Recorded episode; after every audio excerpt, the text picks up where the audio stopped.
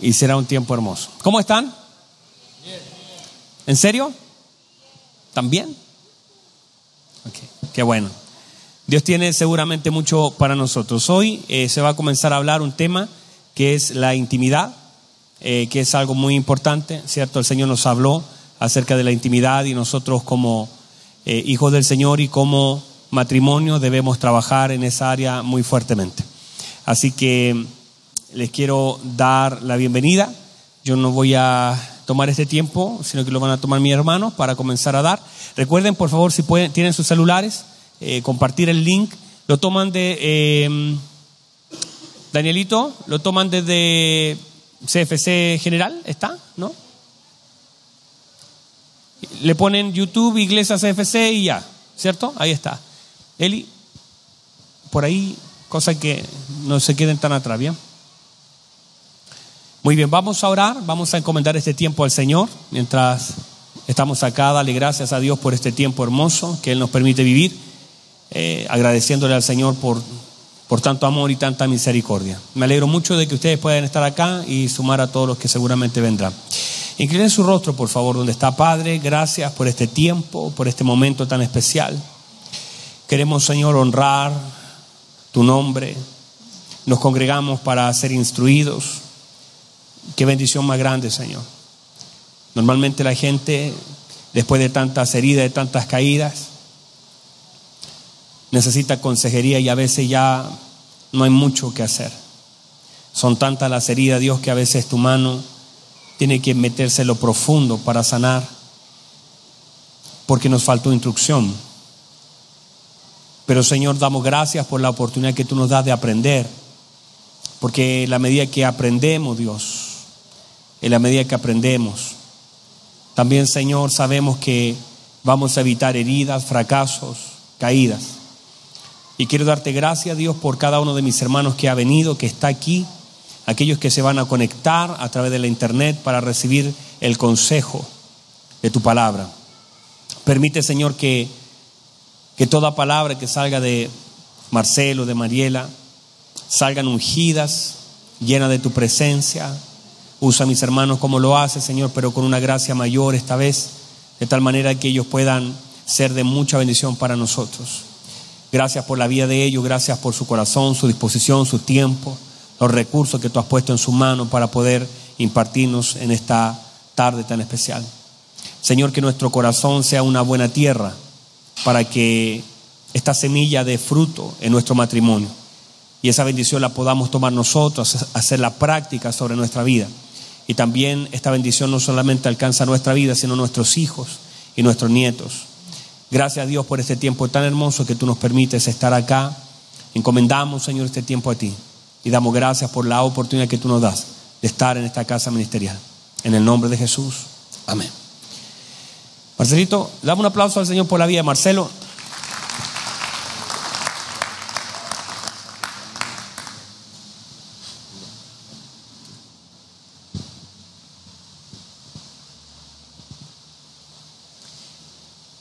Qué bueno verles, mis hermanos. Sean todos muy bienvenidos. Eh, también les doy la bienvenida a todos aquellos que están hoy día conectados con nosotros, con CFC, aquellos que están en Temuco. Saludos para allá y a mis hermanos de la Unión. Y en realidad a todas las personas que están hoy día conectados a este seminario. Bueno, eh, nosotros con Mariela eh, Estamos trabajando acá con ustedes principalmente lo que es consejería matrimonial. Y en este caso, los seminarios que estamos haciendo han, ido de alguna manera recogiendo las necesidades que han ido surgiendo en, en esas consejerías. Y por ese motivo es que este año hemos estado trabajando en cuatro áreas principalmente. La presentación, por favor, mi hermano. Vamos a esperar que proyecte ahí.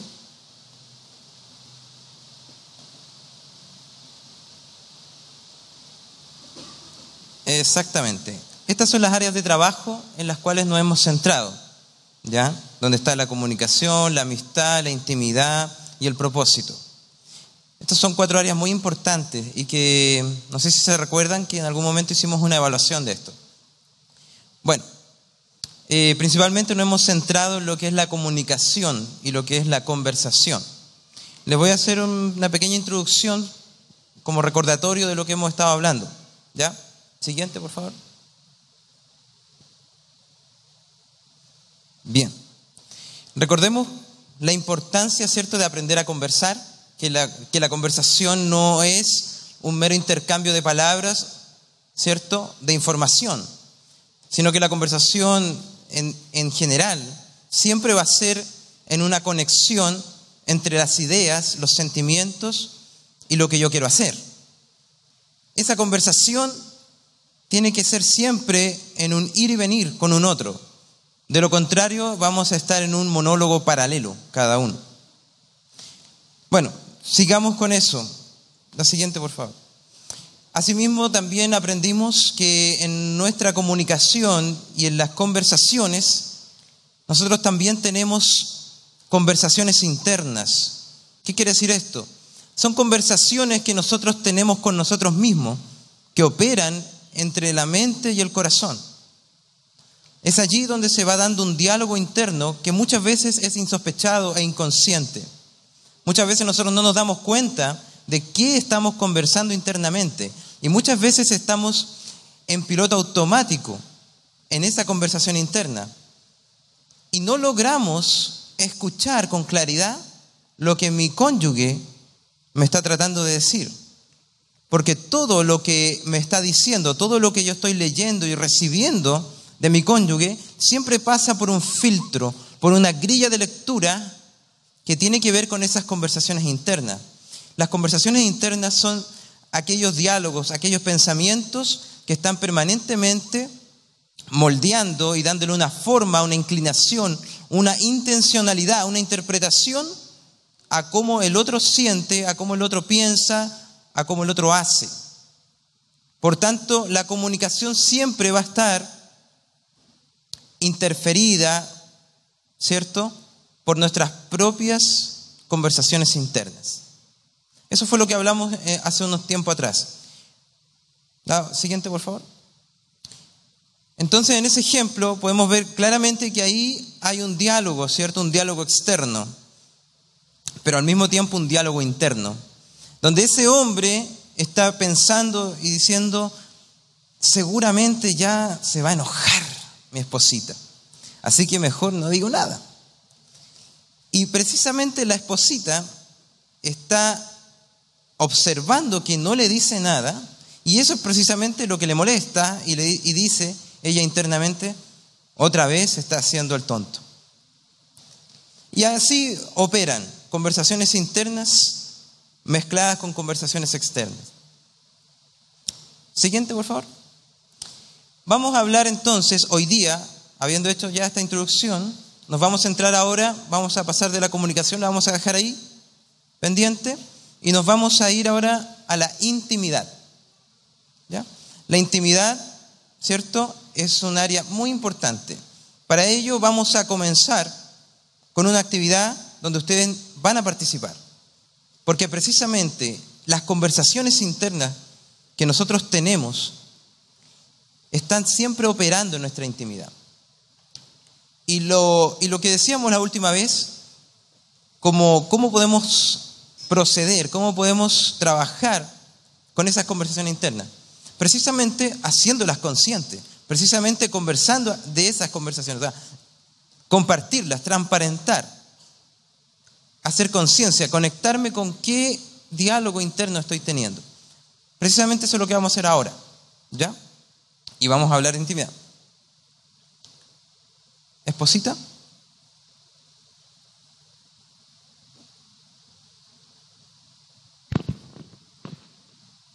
Ya.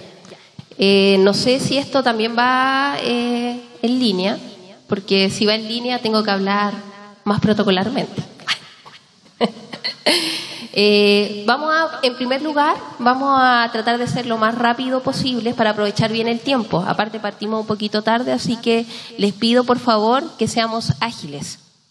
Vamos a separar hombres y mujeres, ¿ya? Mujeres de este lado hombres de este lado.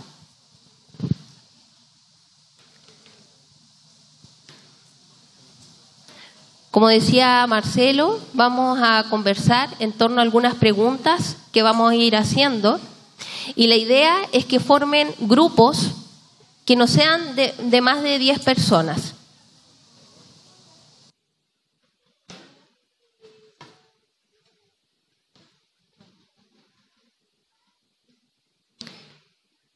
Tienen que formar grupo y la idea es que conversen, así que colóquense en posiciones que les permita y facilite el diálogo, por favor. Que no se vean las espaldas, sino que se vean las caritas.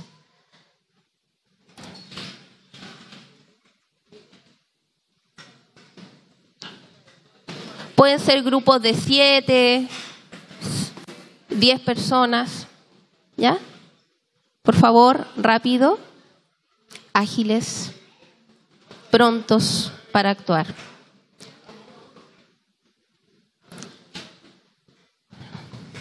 Por favor, los grupos que estén formados, levanten la mano. Todavía faltan algunos. Parece que vamos a tener dos grupos de mujeres y dos grupos de hombres. Ya.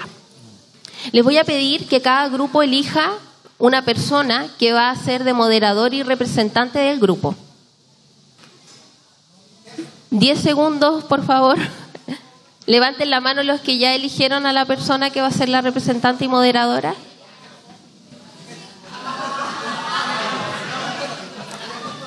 Vamos a ver quién se pone de acuerdo primero, si las mujeres o los hombres.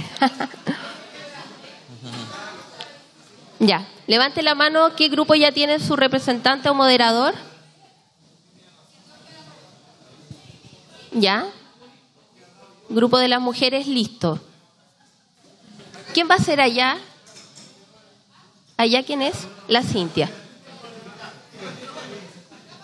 Vicky, ¿quién es allá el moderador? Gilda, ya. En el grupo de los hombres, ¿quién es el moderador? Eduardo. ¿Y en el grupo de allá? Javier. Javier Eduardo, ya. Ustedes tienen que poner atención porque la idea es que todos los integrantes del grupo participen y opinen. ¿Ya? Bueno, vamos a dar cinco minutos y vamos a ir haciendo preguntas para que puedan conversar y opinar.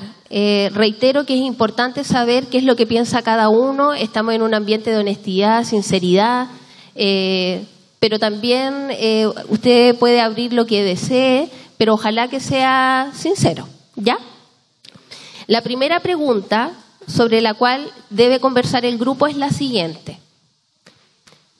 ¿Es necesario hablar y enseñar sobre la vida sexual en la iglesia? Fundamente. Porque es importante hablar de sexualidad. La palabra de Dios es clara al señalar que no nos debemos conformar a este siglo. Muchas veces los matrimonios viven vidas frustradas, hay mucha eh, prejuicio en torno a este tema y nosotros creemos que es vital que podamos abordar este tema y otros, la comunicación, para poder mejorar nuestras vidas matrimoniales. Si nosotros no tenemos matrimonio sano, probablemente eso se va a reflejar en la familia y se va a reflejar en la iglesia.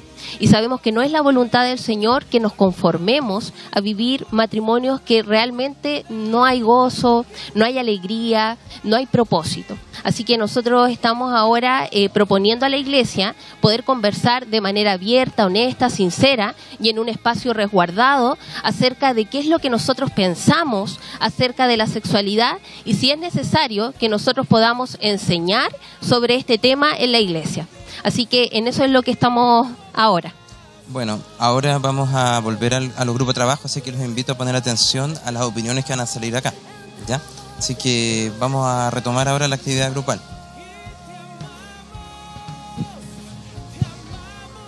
Ya.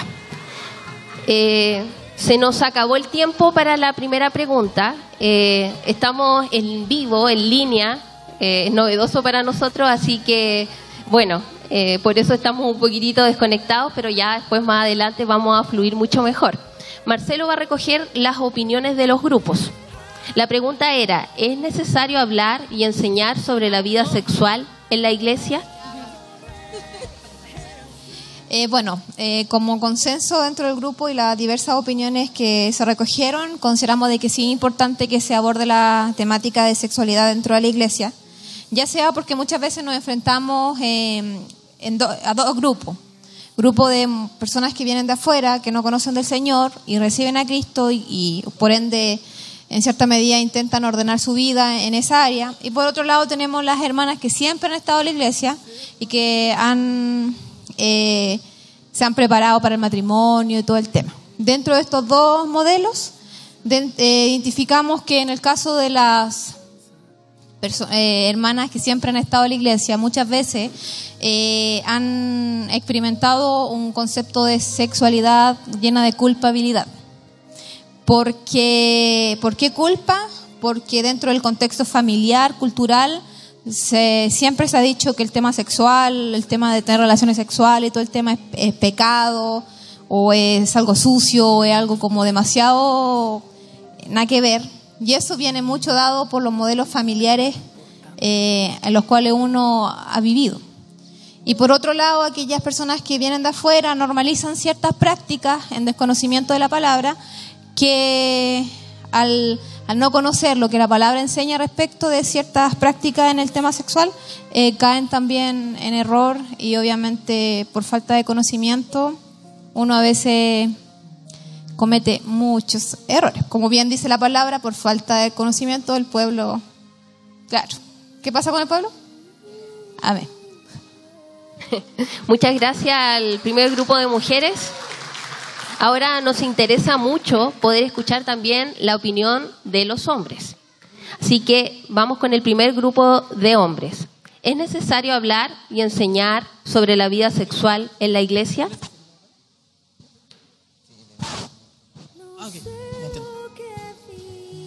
Eh, bueno, nosotros como hombres de acero, eh, obvio, nosotros creemos que sí es importante porque de cierta forma estamos, nosotros lo enfocamos a lo que nos presenta el sistema.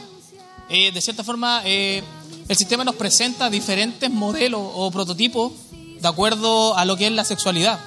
Y nosotros concordamos en que la sexualidad se debería enseñar en la iglesia porque está basada no en criterios, sino en la palabra. Entonces es importante eh, enseñarlo, no solamente a los que ya son casados, sino que las generaciones que se están levantando. Porque eh, bueno, una de las conversaciones que teníamos era de que el, sistema te presenta, o sea, la iglesia presenta en la soltería abstinencia, ¿cierto? Pero eh, el sistema te presenta condón, preservativo. Entonces, está, la, juventud se está enfrentando a, dos sistemas totalmente distintos, porque la iglesia le enseña una cosa, el sistema le enseña a otro. ¿A cuál le cree? Entonces, eh, es importante eh, estos momentos, no solamente a los matrimonios, sino también a las siguientes generaciones que se van a levantar, que son nuestros hijos. Eh, no solamente dejar la responsabilidad también en la iglesia, una de las cosas que hablamos, sino nosotros como padres también presentarlas y entregarlas.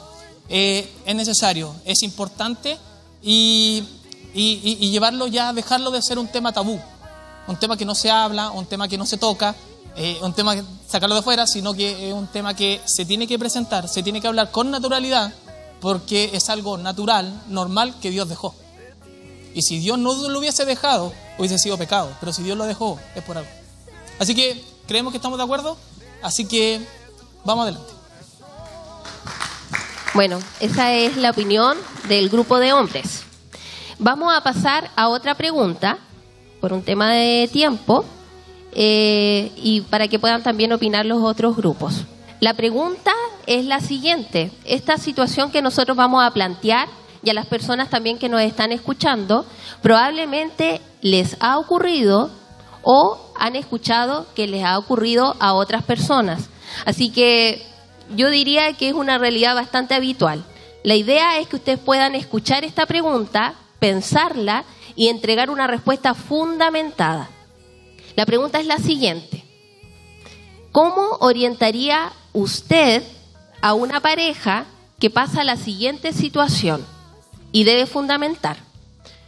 Uno de los cónyuges manifiesta constantemente su deseo de actividad sexual y el otro no lo desea.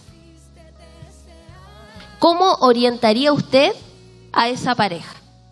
Con fundamento.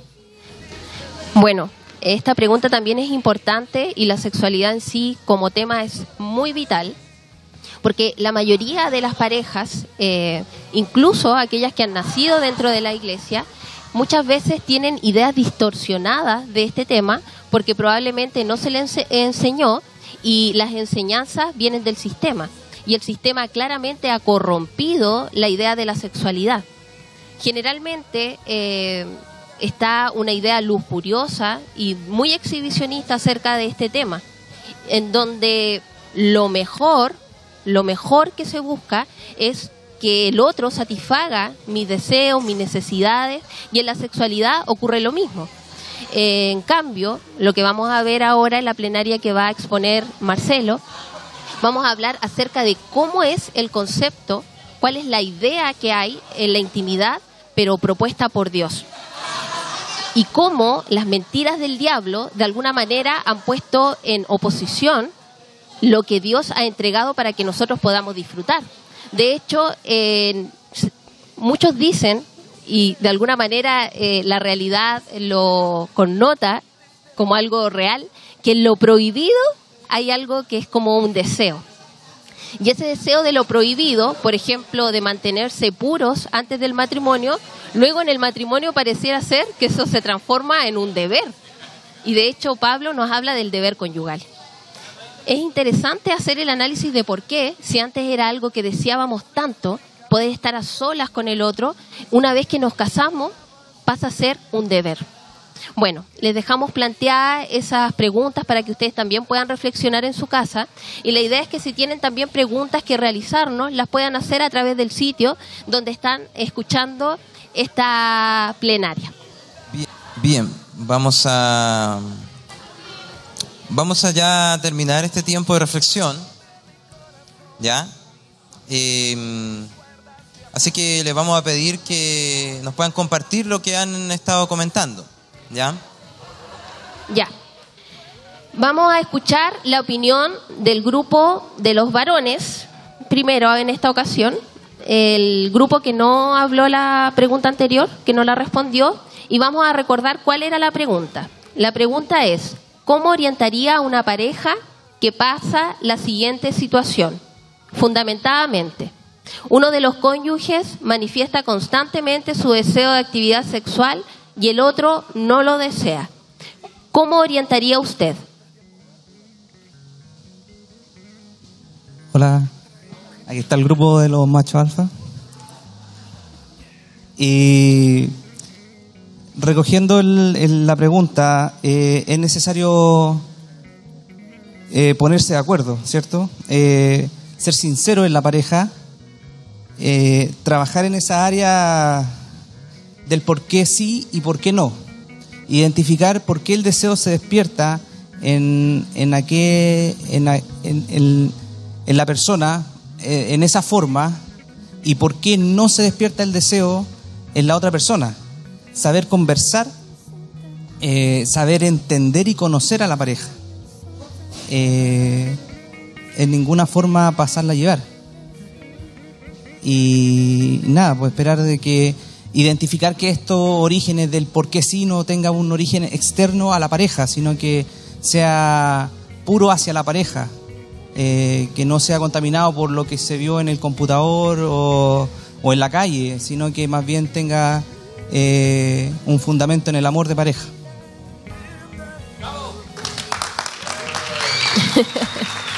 Muchas gracias eh, por esa opinión al grupo de los hombres. Ahora vamos a pasar al grupo de las mujeres. Reiteramos la pregunta. ¿Cómo orientaría una pareja que pasa la siguiente situación? Uno de los cónyuges manifiesta constantemente su deseo de actividad sexual y el otro no lo desea. Ya,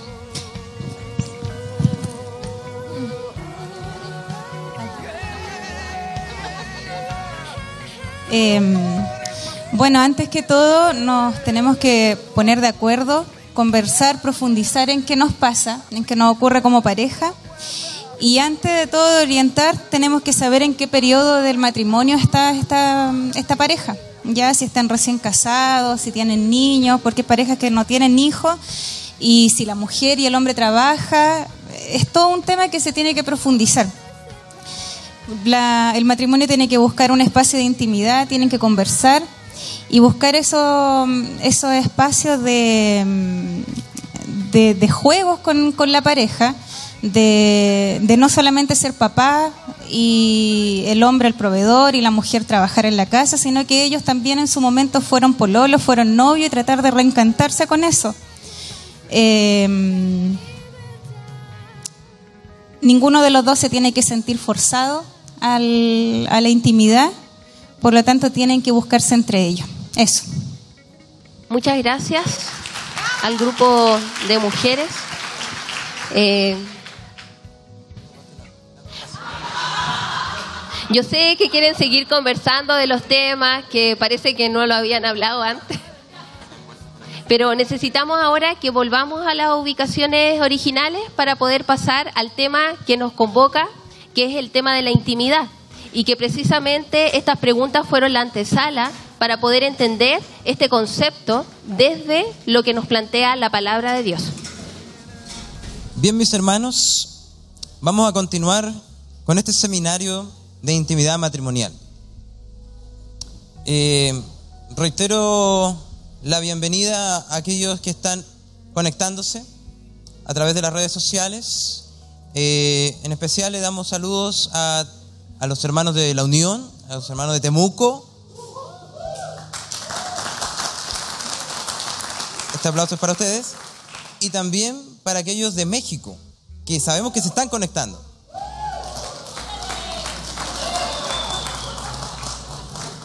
Bueno, mis hermanos, eh, vamos a continuar con nuestro tema, que es ¿qué es la intimidad? Bueno, vamos a partir definiéndola. La Real Academia Española, eh, si ustedes se dan cuenta de lo que dice ahí, define la intimidad como una zona espiritual. Ojo con eso, zona espiritual íntima y reservada de una persona o de un grupo de personas o de una familia principalmente. Si usted se da cuenta, esta definición de partida ya nos lleva a lo espiritual. Así que, por así decirlo, como dijo Juan, hasta las piedras nos hablan. Siguiente, por favor.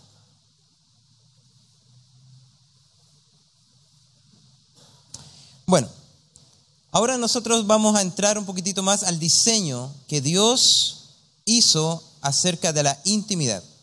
En Génesis 2.18, ¿cierto? Ahí hay una palabra clave que se contrapone con unos dichos culturales que nosotros en general escuchamos. Por ejemplo, ese dicho cultural que dice, mejor solo que mal acompañado. Bueno, este dicho obviamente no, no es eh, la verdad de Dios, no es la voluntad de Dios. La voluntad de Dios está expresada en Génesis 2.18 diciendo, no es bueno que el hombre esté solo. Ahora la pregunta es ¿por qué? ¿O para qué? ¿Por qué el Señor diseñó al hombre de esta forma? Que no puede estar solo, que no es bueno que esté solo. Precisamente colocó en el diseño de nosotros la necesidad de tener intimidad con alguien. Ese fue el diseño. Por eso no es bueno que esté solo, porque siempre va a estar en búsqueda de dónde, con quién establecer esa intimidad. En ese sentido, el Señor nos diseña de forma perfecta para estar siempre conectados en intimidad con Él. Ese fue el propósito de por qué establece esa forma.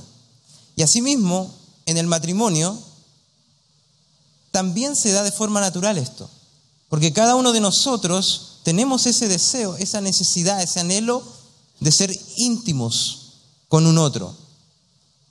Y precisamente en el matrimonio se da esa intimidad. Precisamente el Señor diseñó el matrimonio para establecer una intimidad profunda. Y bueno, eh, pasemos a la siguiente, por favor. Esto responde a un propósito. El Señor nos hizo conforme a su imagen, ¿cierto? ¿Y cómo es la imagen de Dios? ¿Cómo es Dios? ¿Y cómo somos nosotros? Dios, ya entendemos que es, es un Dios trinitario, Padre, Hijo y Espíritu Santo. Y esa Trinidad habla de una unidad. O sea, esos tres finalmente son uno. Por eso hablamos de una Trinidad unitaria, ¿cierto? O sea, está el Padre, el Hijo y el Espíritu Santo. Y los tres piensan igual, sienten igual y actúan igual. Ellos están alineados, son uno. Y por eso nos hizo conforme a su imagen, para que nosotros en el matrimonio también seamos uno. ¿Se da cuenta? Nosotros al ser un matrimonio íntimo, con intimidad, comenzamos a reflejar esa particularidad de Dios, porque Dios mantiene unidad. Ahora, ¿qué pasa cuando la intimidad es dañada o es fragmentada? Cuando no hay intimidad, ¿qué nos sucede? Bueno, principalmente cuando, no tenemos intimidad comenzamos a perder la genuinidad en la relación matrimonial. Perdemos el sentido, el propósito por el cual nosotros fuimos unidos en matrimonio. Se desvirtúa en el fondo el plan perfecto de Dios. Cuando no tenemos intimidad, es como, es que el matrimonio fue hecho para eso.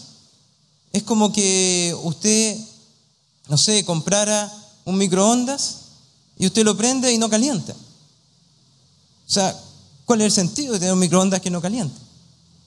O sea, su función era calentar la comida. Bueno, en el matrimonio es lo mismo. La función del matrimonio es que puedan tener una relación íntima, esos cónyuges. Si no existe intimidad en el matrimonio, viviremos historias distorsionadas de la realidad. Comenzaremos a perder la objetividad y nos transformaremos en seres autorreferentes que hablan más de sí mismos y un desconocimiento total de su cónyuge.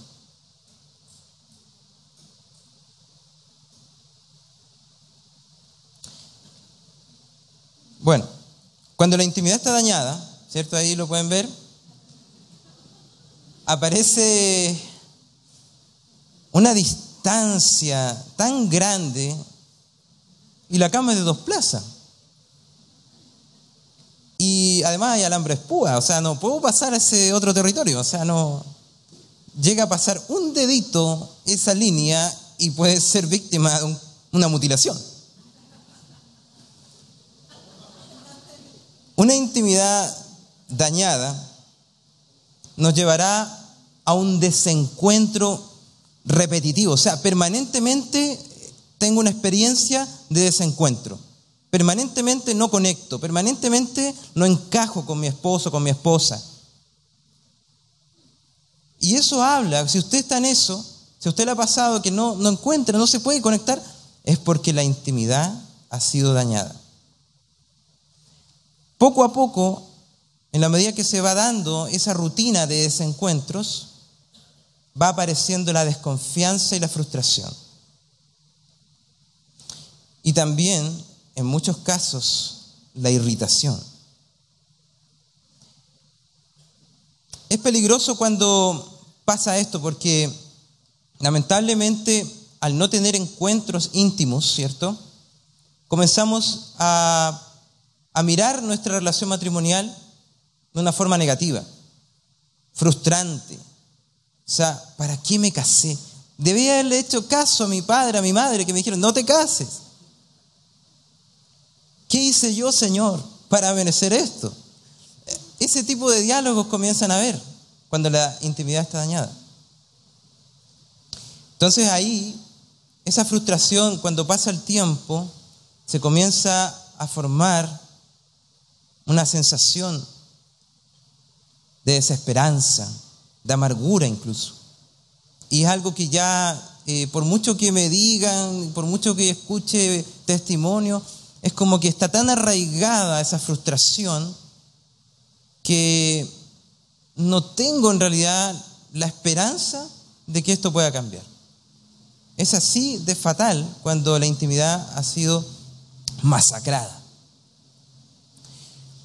Además, es un encuentro tan eh, fuerte en algunos matrimonios cuando no tienen intimidad. eh, ese encuentro es tan tenso que tú apenas comienzas a conversar, notas que hay una tensión donde se le salen llamaradas por los ojos a la mujer y quiere, ese hombre está pero no sabe dónde meterse. ¿Cómo? Ayúdame, pide ayuda al consejero. Eh, es tal el nivel de irritación que, que algunas veces llega a explotar una bomba atómica. Porque esos matrimonios eh, lamentablemente pasaron ya una barrera, perdieron, cuando entra la violencia, perdieron ya el respeto, perdieron ya el aprecio, el dar honor a la esposa. Todo eso se perdió, producto de una intimidad dañada. Y lamentablemente cuando entramos a ese proceso que cada vez se vuelve más crónico, mientras no se trate, mientras no se busque ayuda, mientras no se reciba revelación, entramos a un terreno de infertilidad. Cuando la intimidad ha sido dañada, lamentablemente no podemos producir, no podemos generar algo nuevo. Generalmente lo que va sucediendo es que la rutina diaria de ese matrimonio comienza a ser cada vez más mecánica, en donde el hombre y la mujer prácticamente se saben de memoria los diálogos al, levantarse y al acostarse. El mismo diálogo. Que te vaya bien. Chao. Y después cuando llega, ¿cómo te fue? Bien. Tengo sueño. ¿Qué hay de comer? Ah. Ahí está tu comida. Eh, si usted se da cuenta, esos diálogos mecánicos que ya donde se perdió el romanticismo, donde se perdió eh, la ternura, el aprecio, el poder conversar, el sentarnos a conversar con mi esposa, ya no hay ese ánimo, no hay ese deseo de querer conocer o mostrar algo de mí. Precisamente allí, en ese matrimonio, ha sido una fragmentación de la intimidad, un, un daño crónico a la intimidad. O sea, ya no hay nada. Y precisamente se va enfriando el amor inicial, la alegría inicial, como partió la boda, ¿cierto? En toda boda hay mucha alegría.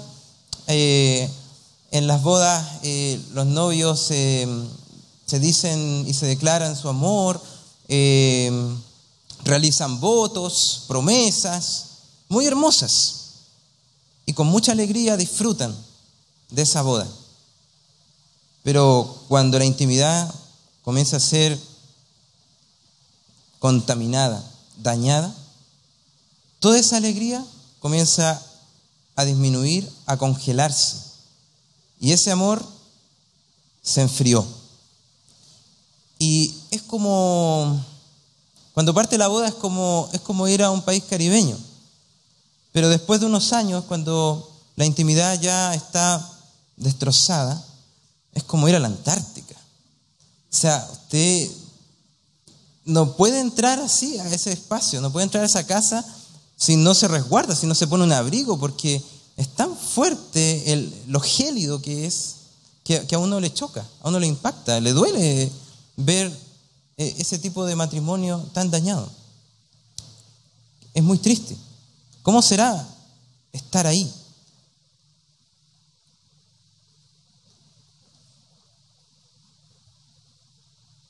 Cuando la intimidad eh, está ausente, progresivamente nos distanciamos del otro y como yo no estoy ocupando el lugar, o sea, Dios diseñó el matrimonio, ¿cierto?, para ser uno.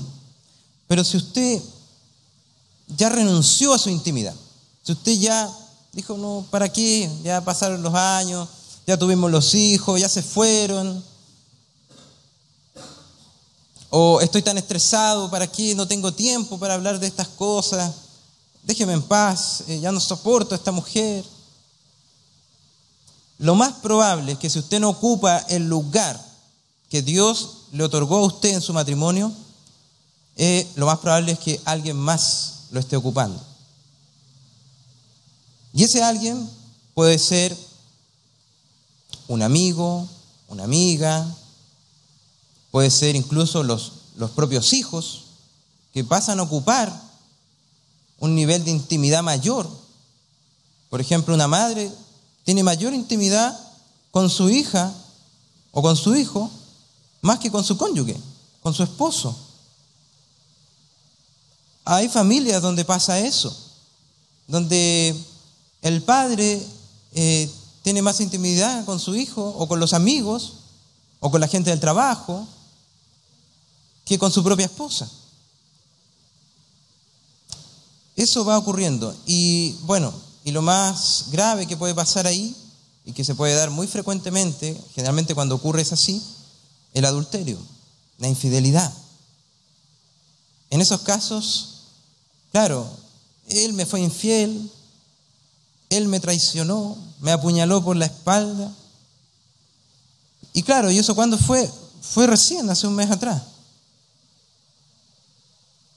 ¿Y, qué pasaba antes? ¿Cómo estaba la intimidad? ¿Cuántos años? Y ahí usted se da cuenta, ¿cuántos años de intimidad sepultada? No quiero decir con esto que haya una responsabilidad de la mujer cuando el hombre es infiel, no me malentienda. Lo que pretendo decir en el fondo es que obviamente el que comete el adulterio obviamente es responsable de esa acción. Nadie le colocó una pistola para que lo hiciera. Pero sí es importante entender que hay un contexto relacional. Hay una relación que promueve, en el fondo, que la persona no se conecte con quien debe ser. Y ahí se produce, lamentablemente, la tentación, las trampas del enemigo y podemos caer. Estamos ahí en riesgo. Bueno, hablemos de la intimidad matrimonial, ¿ya? ¿Qué nos dice el Señor? Hablemos de esto para, en el fondo, poder guiarnos, porque muchas veces se habla de cuáles son los pecados, cuáles son los posibles peligros, caídas, y está bien, pero también hablemos de cuáles son las claves para entender la intimidad, o sea, cómo podemos identificar que estamos teniendo una intimidad profunda con mi cónyuge. Bueno, un principio básico es que, eh, lo que lo que no se conoce bien no se puede amar bien. O sea, si yo no conozco a mi cónyuge, ¿cómo la puedo amar si no la conozco? La intimidad se trata de eso, de conocer. Y si usted lo examina en la Biblia, eh, en el Génesis, por ejemplo, en, en general, en el Antiguo Testamento, cada vez que la Biblia se refiere a la intimidad sexual, cuando dice que una mujer concibió y dio a luz a un hijo, Justamente antes de esos verbos aparece el verbo conocer. Adán conoció a Eva, ¿cierto? Y concibió y dio a luz un hijo. Y bueno, ese conocer se refiere a la intimidad sexual, ¿ya? Pero no es casualidad que esté usando la palabra conocer. O sea, qué coincidencia que la palabra que estaba ahí es conocer. El Señor nos quiere decir algo con eso. O sea, que para poder en el fondo tener intimidad, es necesario conocer a la otra persona. De lo contrario, no es intimidad. La intimidad matrimonial va más allá que intercambiar información o comentar qué actividades hice. O va más allá la intimidad de pongámonos de acuerdo para hacer cosas juntos, trabajemos juntos en esto y en esto va mucho más allá. La intimidad siempre va a ser una construcción hacia un nosotros. Cada vez que usted haga cosas, piense cosas para el matrimonio, y lo piense siempre desde una posición individual, por ejemplo, diga, yo, yo soy la que, la que hace todo en esta casa. Yo soy eh, la que en el fondo, sin mí, esto se derrumba. Eh, yo soy la clave de, esta relación. Eh, cada vez que usted piensa en algo individual, me gustaría, irme de viaje, compartir con amigas o compartir con amigos, me gustaría hacer esto, emprender esto. Cada vez que usted toma decisiones por sí mismo, solo, eh, siempre ahí usted va a estar operando en contra de una intimidad. En contra de la intimidad, porque la intimidad lo va a llevar siempre al nosotros, a la construcción de un nosotros. Y cada vez que usted tiene un conflicto,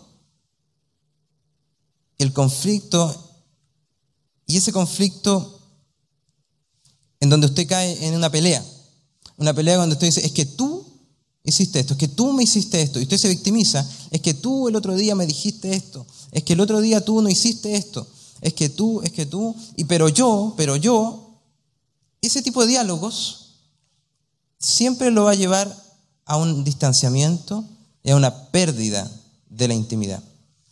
La pregunta correcta es, para poder en el fondo entrar en intimidad, es, ¿qué estamos haciendo nosotros, amor? ¿Cómo es que nos planteamos esto? ¿Cómo es que llegamos a esto? ¿Cómo es posible que estemos peleando, amor? Debemos hacer algo en conjunto. Ese tipo de cambio en el uso del lenguaje lo va a aproximar a la intimidad. Así que ojo con las palabras que usted usa. La intimidad matrimonial, de alguna manera, es muy similar en sus principios, en algunas claves, a cómo el Señor nos plantea la intimidad con Él. Cómo Dios diseñó al hombre para tener intimidad con Dios. Los mismos principios que están ahí se pueden aplicar a la intimidad matrimonial. De hecho, Jesús en Mateo 6:6 eh, habla de la intimidad con el Señor, ¿cierto? Habla de la oración. Y dice así, mas tú, cuando ores, entra a tu aposento y cerrada la puerta, ora a tu Padre que está en secreto, y tu Padre que ve en lo secreto, te recompensará en público. Si usted se da cuenta, eh, no es casualidad que nuestro Señor Jesús haya escogido estas palabras. Entra a tu aposento, cierra la puerta, eh, tu Padre que ve en lo secreto, ¿cierto? Manifestará en público. O sea, todo eso nos habla de algo. Toda esa, esa, esa figura del aposento nos habla del matrimonio, porque ¿dónde es que se tiene intimidad sexual? ¿Dónde se tenía? En el aposento. ¿Cierto? Precisamente el Señor hace calzar, hace unir el lugar de la intimidad del matrimonio con la intimidad con Él. Vamos a entrar un poquitito ahí. Eh, el Señor dice entrar en tu aposento. Esa palabra entrar nos habla de un movimiento. Usted, para poder entrar en intimidad, usted tiene que eh, sentir o percibir que está entrando una dimensión distinta. Tiene que haber un acto de movimiento suyo. O sea, usted no puede quedarse en el mismo lugar. Usted no puede tener la misma actitud que usted va teniendo de forma rutinaria con todas las personas, en su trabajo, donde usted estudia, eh, o en la calle. Esa actitud que usted tiene, esa forma de operar que usted tiene ahí, ese, ese ritmo, no puede ser el mismo cuando usted quiere entablar intimidad con su cónyuge. Para poder entrar en intimidad, usted debe ingresar a una dimensión distinta. Usted se debe salir de esa dimensión de lo cotidiano, de lo rutinario, y entrar a un espacio diferente, un espacio que tenga esas condiciones donde usted pueda establecer intimidad. O sea, tiene que haber en usted un deseo de entrar en intimidad.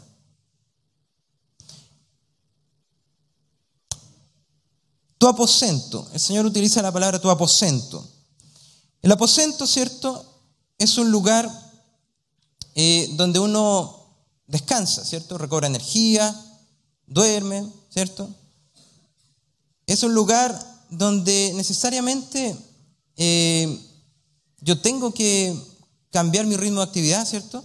Y me pongo a respirar más profundamente, más lento. Eh, entro en una sintonía también conmigo mismo. Cuando entro a mi aposento, me recuesto en la cama, yo entro en sintonía conmigo, con mi cuerpo, ¿cierto? Bueno, precisamente en el matrimonio, ¿cierto? Entendiendo que la figura del matrimonio, ¿cierto? Eh, es la proyección de Cristo y la iglesia, Cristo siendo la cabeza y la iglesia el cuerpo. Así también el hombre y la mujer en el matrimonio, el hombre es cabeza y la mujer podríamos decir que es el cuerpo. Así el hombre y la mujer, cabeza y cuerpo, deben conectarse, entrar en sintonía en el aposento. Es importante notar esta sutileza que el Señor de alguna manera deja ahí plasmada. La actividad rutinaria es incompatible con la intimidad. Usted no puede meter la intimidad en una rutina. Si usted intenta rutinizar la intimidad, o sea, yo sé que no lo intenta, sino que se da así, opera así cuando usted se descuida. Pero si pasa eso, aunque usted diga, no, si yo entro en intimidad, si yo converso con mi esposa, con mi esposo, yo, yo, yo estoy en intimidad, yo estoy conectándome, pero si usted está en una rutina, es muy probable que ese encuentro que usted supuestamente va a tener de intimidad se interrumpa apenas suena un, sonido del celular o me escriben un WhatsApp, eh, una llamada telefónica o tengo prendido el televisor, eh, pero estamos conversando, no es que la noticia, no es que el gol ganó Chile, campeón de América. Ah. Y bueno, se les fue la intimidad. Em, es importante, sí, organizar. Es importante no dejarlo al azar. Es importante que usted planifique, ¿cierto? Eh, reorganice sus tiempos para darle prioridad a este espacio de intimidad. Pero no por eso usted tiene que transformar la intimidad en una rutina. No sé si me, no sé si me está entendiendo. Además del aposento, nos lleva también a la posición de descanso, a un descanso confiado. Cuando usted va a dormir, usted confiadamente se recuesta sobre su cama y descansa. Bueno, en el espacio de intimidad, precisamente se tiene que generar eso. O sea, usted con su esposa, con su esposo, cuando se entran en intimidad, tienen que tener esa sensación de relajo, de descanso, de qué rico estar contigo, qué, refrigerio estar así. Em, es una sensación donde tú puedes eh, recobrar energías. O sea, el, indicador de que tú estás teniendo buenos, buenos tiempos de intimidad con tu cónyuge es que esos momentos te energizan, te hacen recobrar fuerza, te hacen recobrar energía. Ese es un indicador de que esa intimidad está funcionando. Pero si te produce cansancio, es porque algo, algo no está bien. Algo hay que hacer, algo hay que entender. algo está pasando en esa intimidad. Al mismo tiempo, mi compañera o mi compañero necesita descansar, ¿cierto? Al igual que yo. Precisamente yo tengo que ocuparme de ser una especie de colchón para mi cónyuge. O sea, tenemos que tener, o sea, eso es el amor en el fondo. Tenemos que tener esa capacidad de que si mi, mi esposa o mi esposo está eh, triste, yo tengo que darme el tiempo de abrazarla, de consolarla, o si está eh, muy energética y muy buena para hablar y dice y dice cosas, yo tengo que darme el tiempo de escucharla, porque ella lo necesita, necesita que usted escuche. Ella, ella necesita soltar muchas cosas que ha estado guardando. Y ahí, bueno, el Señor va, va formando nuestro carácter, la paciencia, ¿cierto? Y, y la mujer va a sentir que usted la escuchó, va a sentir que usted la entendió, ¿cierto? Solamente que usted haga así, mm, ya con eso ya le da un indicio. Pero después cuando le pregunte, ¿qué te dije? Ahí usted va a tener que, ah, va a tener que fundamentar. Así que tiene que poner mucha atención. Bueno, en el matrimonio, en los espacios de intimidad, tenemos que tener la capacidad de, cuando alguien está cansado, de llevarlo. Si alguien se cayó, si mi esposo se cayó, yo como esposa tengo que levantarlo. No puedo pisotearlo y decirle, ah, te caíste. Viste, yo te dije. Eso no puede ser. La intimidad se va construyendo en la medida que usted es un apoyo, un, un compañero de su esposa, alguien que es colaborador, alguien que está ahí para permitir el descanso.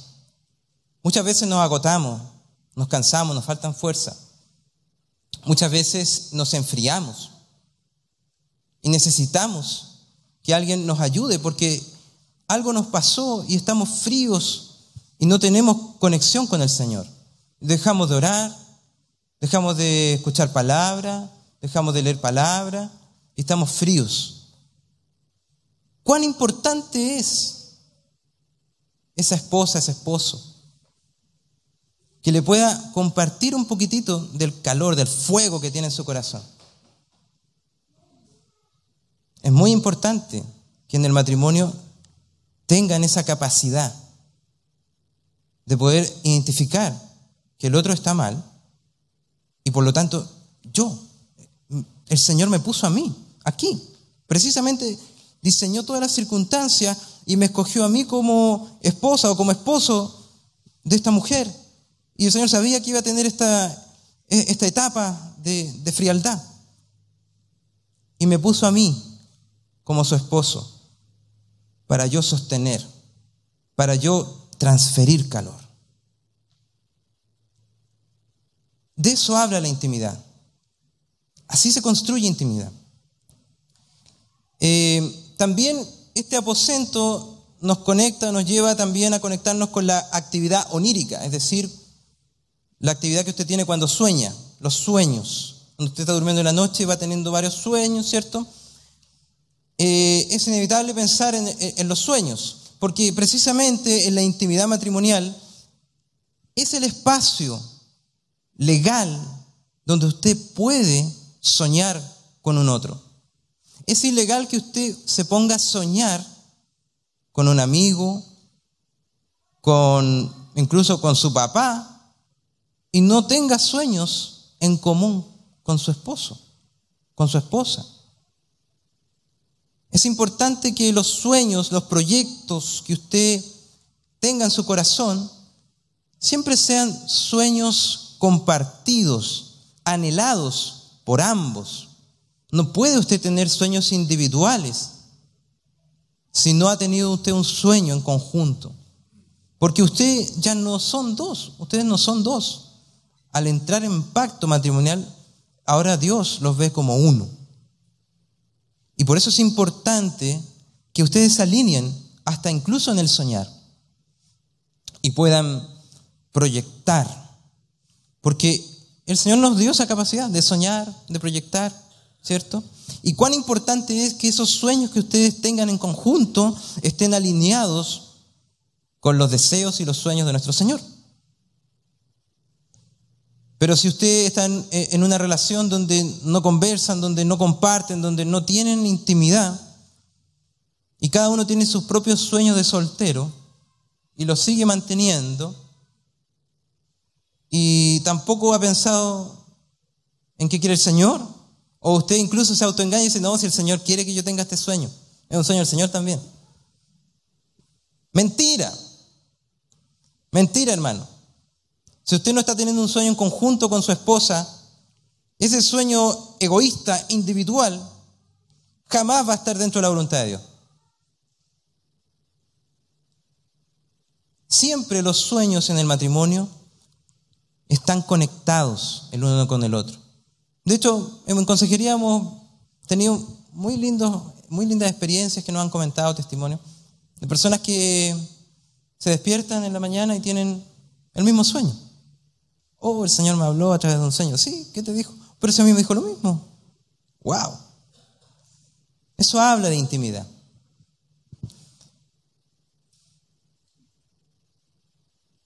Es importante que en ese espacio de intimidad eh, usted entienda que el Señor nos diseñó de tal forma que cuando usted se conecta con su cónyuge y logran estar ahí unidos, siendo uno, usted va a ser capaz con su cónyuge, primero, proyectar el futuro. Pero para proyectar el futuro usted va a tener que también redefinir el pasado. Y asimismo, para una vez que ya lo redefinió y proyectó, puede planificar su presente. Solo, imposible.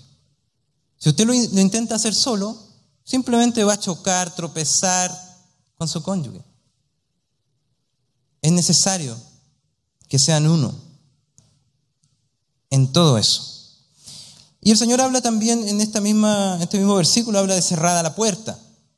Qué importante es que en el matrimonio se entienda, se comprenda la urgencia, la necesidad de resguardar y proteger nuestra intimidad. Muchos matrimonios caen en el error de ventilar su intimidad, de permitir que interrumpan esos espacios íntimos, de no darle la importancia, la relevancia que tiene nuestro encuentro íntimo. ¿Cuántos matrimonios frustrados porque han permitido que sus hijos duerman en medio de los dos? Por años. O incluso matrimonios que ya no duermen juntos. No, es que la mamá duerme con la hija y el papá duerme solo. ¿Qué pasa ahí? ¿Dónde está la intimidad? Es importante darle la, la relevancia, la urgencia de cuidar nuestra intimidad. Si usted identifica que alguien o algo se está entrometiendo en esa intimidad, usted tiene que cerrar la puerta a eso. Usted tiene que ponerse en acuerdo con su esposa, con su esposo, es decir, no, esto está atentando contra nuestra intimidad. Debemos cerrar. De lo contrario, a usted lo van a pasar a llevar en su intimidad y su intimidad va a perder valor. ¿Sabe qué? El Señor me revela que a mayor intimidad en el matrimonio, mayor autoridad. Si usted no tiene intimidad con su esposo, es muy probable que usted no pueda ejercer autoridad, por ejemplo, con sus hijos. O en general en todas las áreas de las cosas. Si usted no tiene intimidad y funcionan de formas separadas, como dos solteros viviendo juntos, probablemente usted no va a tener autoridad sobre sus finanzas, sobre el orden de, su casa, no va a tener autoridad, porque siempre va a tener oposición. Siempre va a tener un choque, un roce con su cónyuge que va a torpedear la posible autoridad que usted intentaba establecer. Y no me venga con que, ah, pero si la Biblia dice que yo soy cabeza y ella tiene que obedecerme, porque eso no lo dice. Y ese es un malentendido, una mala interpretación.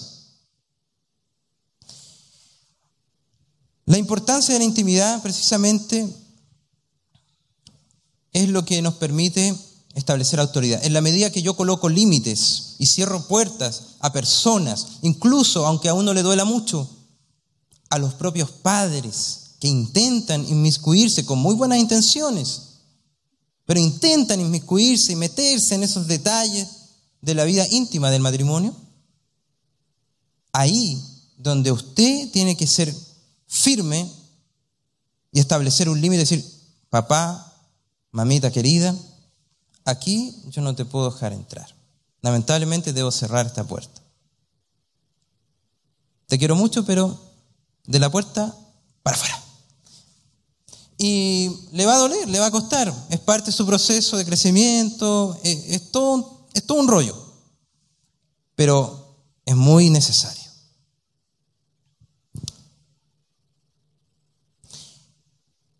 También el Señor habla de lo secreto en este versículo. Precisamente esa palabra no es casual, no es coincidencia. Habla de la necesidad de una confidencialidad en el matrimonio. O sea, si usted pretende tener intimidad en su matrimonio, usted no puede caer en la tentación de, oye, ¿sabí lo que me dijo mi esposito? Me dijo esto, esto, ¿qué pensáis tú? Usted no puede caer en eso. Usted no puede caer en, usted está en público, ¿cierto? Y están hablando de un tema y dice, ah, mi esposo se equivocó en eso. Mi esposo dijo tal cosa, qué aberración. ¿Y cuándo se lo dijo? No, estábamos en la cama y me lo comentó. ¿Intimidad? Usted rompió la intimidad. Es importante que usted tenga madurez en esto. Es importante que usted cubra, si es que hay algo que a usted no le parece, que usted quizá no está de acuerdo con la opinión o lo que hizo su esposa, su esposo, es importante primero que lo conversen entre ustedes, que lo aclaren entre ustedes. No puede ser que usted lleve eso afuera. De lo contrario, lo que usted va a hacer es generar una desconfianza, porque después de que ya me expusiste, yo no me voy a atrever a decirte nada. Porque si yo digo algo, eso después sale publicado en Facebook. Entonces, todas esas situaciones muchas veces ocurren en los matrimonios y generalmente pasa que después de que ya quedó la embarrada, el, afectado se siente tan herido, tan pasado a llevar, que al final prefiere callar y no le dice nada a su cónyuge. Y cuando pasa eso, simplemente se muestra molesta o molesto y su cónyuge no entiende. ¿Qué te pasa? ¿Por qué estás molesto? Yo estaba tan contento. ¿Qué pasó? ¿Por qué estás así? Nada. Ah, si es hombre, decir, ah, ya, nada. Bueno, eh, es terrible eso, porque después pasan los años y esa herida queda ahí y comienza a crecer una raíz de amargura. Y después cuando pasa algo similar, más fuerte se hace, más profunda se hace la herida. Y esa intimidad, olvídelo, esa intimidad está totalmente fragmentada, dañada. Solo en casos fundados usted puede romper esa confidencialidad. Por ejemplo, un delito que hayan cometido ahí contra usted, contra su hijo, maltrato, violencia, abuso, cualquier tipo de situación aberrante, ahí usted, claro, tiene que sujetarse a las leyes también. O cuando en común acuerdo consideran que en realidad han tenido muchos conflictos, muchos problemas, o simplemente que necesitan ayuda para poder mejorar esto que no, no sabemos qué pasa. Lo hemos intentado, pero no, hemos leído la palabra, hemos orado al Señor, eh, hemos escuchado seminarios de matrimonio, pero, pero igual esto no, no, no funciona. Necesitamos ayuda. En esos casos, claro, en común acuerdo, acérquese a su pastor o al consejero matrimonial. Claro que sí, en común acuerdo. Pero no vaya a ser que usted se enojó con su marido y usted se va y ese pastor, ¿sabe lo que me hizo mi marido? No caiga en eso. No sea infantil. Tiene que ser, usted tiene que ser leal. Lealtad. Confidencial. Cubrir. Ahora, como le dije, hay excepciones. Si hay violencia, obviamente ahí no. ¿Ya? Bueno, además, esta dimensión, porque el Señor habla de lo secreto y lo público, habla de una dimensión. En, en la Biblia cuando se habla de lo secreto, eh, esto es muy transversal en general. Todo aquello que entra a la dimensión de lo secreto en la palabra de Dios se va a mostrar y se va a manifestar en lo público en algún momento. Todo lo que ocurre, dice la palabra, en oculto, se va a manifestar a la luz. Entonces, la dimensión de lo secreto nos habla de una manifestación en lo público. La diferencia entre la manifestación de lo secreto y lo público es simplemente el tiempo. Y también la transformación.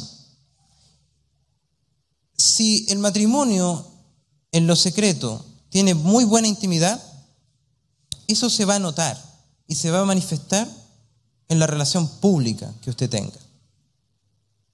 Asimismo, si su intimidad es una aberración o simplemente no hay intimidad, eso también se va a notar, aunque usted se esfuerce, aunque usted intente poner la mejor cara en la fotografía, en el video o delante de la iglesia, eh, en una conversación, aunque, aunque usted intente. Basta con que el pastor o el consejero le haga una pregunta a su esposa, a su esposo, y va a salir. Y se va a notar. O sea, usted no puede esconder lo que pasa en su intimidad, me refiero al efecto, no al contenido, por supuesto. Usted no puede esconder si su intimidad está bien o está mal. Se va a notar, es evidente, se va a manifestar. Así que no, yo le recomiendo que no viva en una hipocresía, no caiga en la religiosidad del fariseo, que pretendía estar bien con Dios, pero en realidad lo único que buscaba era mostrar una cierta gloria delante de los hombres. No caiga por ningún motivo en esa trampa, porque Satanás busca que caigamos en la religiosidad y que dejemos de ser nosotros mismos y seamos una especie de personaje o títere, incluso, de Satanás. Ahora les quiero hablar de cómo se puede, ahora en términos positivos, cómo, cómo se puede entrar en intimidad, cuál es el proceso para que usted pueda comenzar a dar pasos más profundos hacia una intimidad sana. Lo primero es que usted tiene que tener un deseo, un anhelo, una fuerte curiosidad, una curiosidad bien entendida, una curiosidad sana, respetuosa, ¿cierto? De querer descubrir, de querer entender, comprender el mundo de su cónyuge. Todos nosotros tenemos un mundo a la mano que viene formado en nosotros por las historias de nuestra crianza, de nuestras familias, de nuestros abuelos, de nuestros padres, de nuestra cultura, de lo que ocurrió en, nuestro vecindario, en nuestra escuela, en nuestra universidad, nuestros amigos, qué, qué fue lo que nos dijeron, cómo nos reconocieron o no nos reconocieron, todas esas cosas, la educación. Todo eso a usted le da una cosmovisión, le da un mundo a la mano, un modelo de mundo, una forma de entender. En la intimidad matrimonial es muy importante que usted se active y tenga un deseo profundo de conocer cuál es ese mundo que trae su cónyuge. Esa curiosidad tiene que ser al mismo tiempo de apasionada, también muy sabia y respetuosa. ¿Por qué? Porque no todas las personas tienen la misma tolerancia de ser descubiertos. O sea, le estoy diciendo que sea curioso, no copuchento. ¿Ya? Entiéndame bien. La curiosidad habla de una actitud, una actitud humilde principalmente, desde un no saber, desde declarar que yo, yo en realidad no sé. ¿Y qué quiere decir eso? Que en realidad lo que tengo de conocimiento acerca de ti son prejuicios. Eso quiere decir. Y por lo tanto, yo no me voy a basar en mis propios prejuicios, sino que voy a, está bien, reconozco, tengo ciertos prejuicios, ¿cierto?, acerca de ti, que me están llevando a pensar mal, conversaciones internas, pero yo las voy a dejar a un lado. Las voy a dejar ahí suspendida, me voy a abstraer de eso y declaro que no sé. Quisiera conocerte. ¿Partamos de nuevo? Porque todos estos años estuve casada, casado, con una persona que, que yo pensé que era una forma, pero en realidad no era así. Que yo imaginé que era de esta forma, pero en realidad era una proyección. Yo pensé que tú eras igual a mi padre. Y ahora me doy cuenta que no, que eres distinto. Por una parte algunos dicen que bueno, que no es igual a mi padre. Yo pensé que era muy distinta a mi madre, pero ahora me doy cuenta que eres igual. prejuicios. No se deje guiar por los prejuicios. Una actitud de curiosidad significa que usted se despoja y pone en suspenso, en paréntesis, sus prejuicios y desde esa actitud de humildad, de no saber, comienza a explorar. Y le va preguntando y va, va tanteando que la otra persona no se incomode con su exploración, sino que más bien se alegre y diga, qué bueno que me quiera conocer, qué rico que, que estamos hablando de esto. Demanda de usted tiempo, paciencia, respeto. Demanda de usted pasión. Porque cuando usted se mete en esto del descubrir quién es la persona que Dios colocó como mi compañera o como su compañero, usted cuando comienza ese viaje, claro, usted al principio no sabe cómo hacerlo, cómo partir, se pone nervioso, mm, pero le van a ayudar, porque van a notar en usted una buena intención. Y le van a ayudar a recorrer ese camino. De hecho, lo van a recorrer juntos. Y usted se va a dar cuenta que en ese recorrido que usted va a comenzar a hacer, usted va a sentir como que va a recorrer el mundo, a descubrir, no sé, los tesoros más recónditos de, de este planeta. Así debe ser su viaje al mundo de su cónyuge. De eso se trata la intimidad. Y asimismo, la intimidad también requiere que usted le dé la posibilidad a su cónyuge de que le conozca. Requiere que usted se suelte, que usted permita, libere, relaje. No, no le van a hacer daño. Su esposo está con una buena intención, su esposa está con una buena intención. Quiere realmente conocer, usted ya lo identificó, ya lo conversaron. No es que la quieran dañar, quieren conocerla. Pero a veces pasa que hay ciertos rollos complejos, eh, cosas no resueltas en mí, que me impiden siquiera a mí mismo contactarme con eso. Qué importante que usted se dé cuenta de eso. Precisamente cuando usted se interesa por conocer a su cónyuge, en ese instante su cónyuge se ve desafiado o desafiada a conectarse entonces consigo misma. Es decir, me quiere conocer y yo me conozco. Más o menos nomás. Bueno, esa es la realidad, sí, esa es la realidad. Yo me conozco más o menos nomás. Pero ya que estamos en esto y que Dios nos puso a nosotros dos en matrimonio, conozcámonos. Te invito a mi mundo. Te invito a conocerme. Partamos de nuevo. Dejemos el pasado atrás. Nos perdonamos. Todas esas atrocidades que nos hicimos. Tantas cosas que nos dijimos. Bueno, Yo te perdoné, tú me perdonaste. Y ahora estamos en paz. ¿Comencemos de nuevo? Comencemos de nuevo.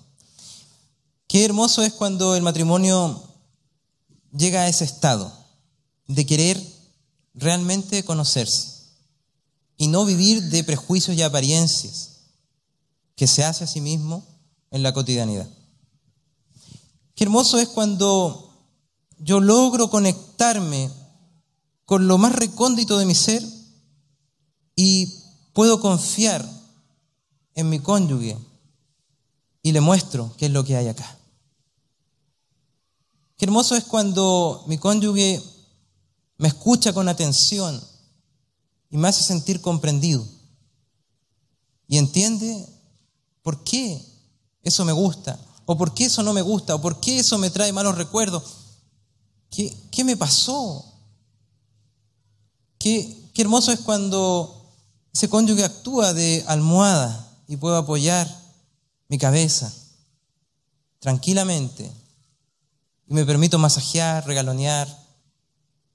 Y a mi cónyuge le gusta y anhela eso. Puede hacerme cariño.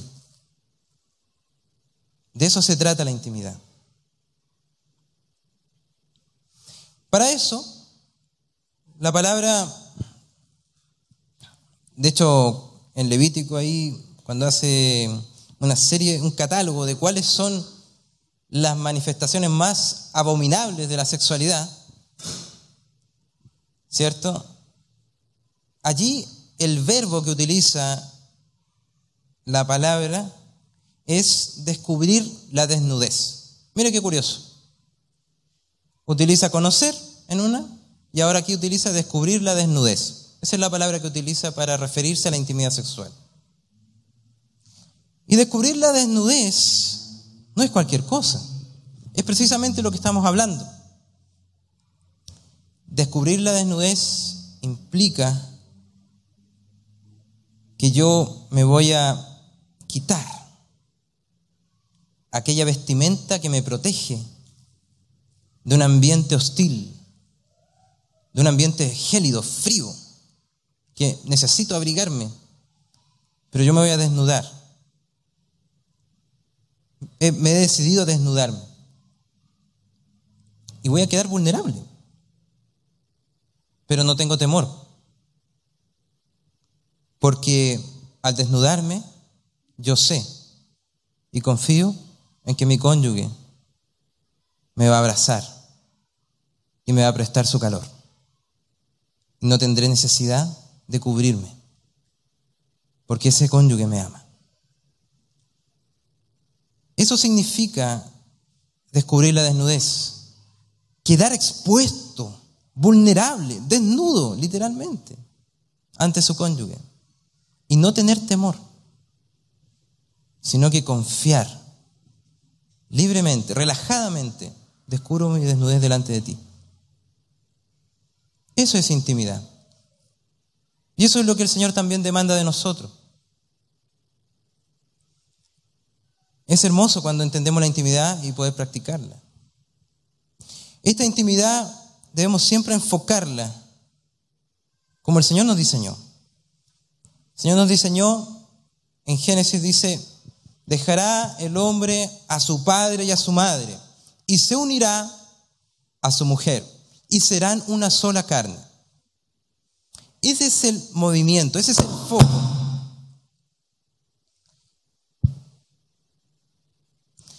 Bueno, la intimidad tiene que llevarnos necesariamente e inevitablemente al ser uno, a un nosotros, a la construcción de un nosotros, al anhelo ferviente de generar un nosotros. Ahora que yo estoy casada, casado, ya no soy yo. Ya no soy yo ese soltero o esa soltera que tenía tantos sueños, deseos, gustos y cosas. Ya no es así. Renuncié a mi soltería. Eso fue lo que pasó cuando hicimos pacto matrimonial. De ahora en adelante somos uno. Ya no somos dos, somos uno. Y mi esfuerzo debe ser siempre cuidar el ser uno, en no desalinearme de ese modelo. Porque si yo me salgo del ser uno, la intimidad comienza a ser dañada, pierdo autoridad y comienzo a vivir una época de sequedad. Qué importante es poder ser uno. Y precisamente porque en esa unidad podemos formar algo nuevo. Es allí, el diseño de Dios es en la intimidad para generar algo nuevo en nosotros. Precisamente es en la intimidad donde se genera lo nuevo. Cuando nosotros entramos en esa intimidad matrimonial, de forma genuina, comenzamos a dejar atrás aquellos mundos a la manos que nosotros teníamos de nuestras propias familias, de nuestra propia cultura, grupo de pares, todas esas cosas que nos enseñaron, que muchas veces nos enseñaron mal, algunas bien, las dejamos atrás y no voy a aplicar la receta de mi abuelita. No, no voy a hacer mi matrimonio como mi abuelita me lo aconsejó. Lo voy a hacer a la manera de Dios. ¿Y cómo? De forma genuina, guiada por los principios de la palabra de Dios, pero construida con mi cónyuge, desde un nosotros. Es allí donde la creatividad surge y aparece en el matrimonio, donde nos volvemos creativos, donde aparecen nuestras virtudes, nuestras potencialidades comienzan a ser observadas, nuestros dones se comienzan a manifestar. Comienzo a potenciarme con mi cónyuge porque estoy tan cómodo, estoy tan relajado, estoy tan siendo uno, libre, espontáneo, genuino con mi cónyuge, que comienza a aparecer aquellos talentos, dones, virtudes, comienza a generarse vida, potencia, fuerza, creatividad.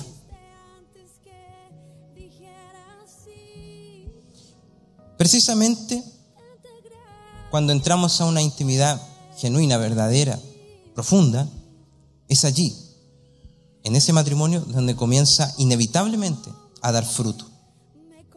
Solo en la intimidad podemos dar un verdadero fruto. De lo contrario, solo va a ser apariencia de fruto, no un fruto genuino y verdadero, que permanece en el tiempo y se multiplica. Un fruto verdadero es aquel que se da en la intimidad, que surge de una relación íntima y al mismo tiempo ese fruto se multiplica y se traspasa a nuevas generaciones. Ese es el indicador, que permanece en el tiempo y lleva más fruto, y más fruto, y más fruto. Ese es el indicador de que esa intimidad está en su máximo potencial. Para terminar, solo esbozar un esquema que vamos a trabajar más adelante en los próximos seminarios. ¿Ya? Entendiendo la intimidad integralmente, no como la intimidad sexual solamente. Podemos hacer algunas distinciones. Estas distinciones son simplemente pedagógicas. ¿Ya? Porque en el fenómeno que usted vive a diario, la intimidad es una sola. Pero solamente para conceptualizarla y entenderla hemos, hemos hecho las siguientes distinciones. Intimidad sexual, intimidad emocional, intimidad estética. Todo eso atravesado por una intimidad espiritual. Obviamente a usted se le puede ocurrir, puede encontrar más distinciones, está abierto. Pero con eso vamos a trabajar durante los, los próximos meses. ¿Ya? Así que, solo para terminar ahora, Vamos a, mm, a orar. Espero que haya disfrutado. Lo invito a ponerse en pie.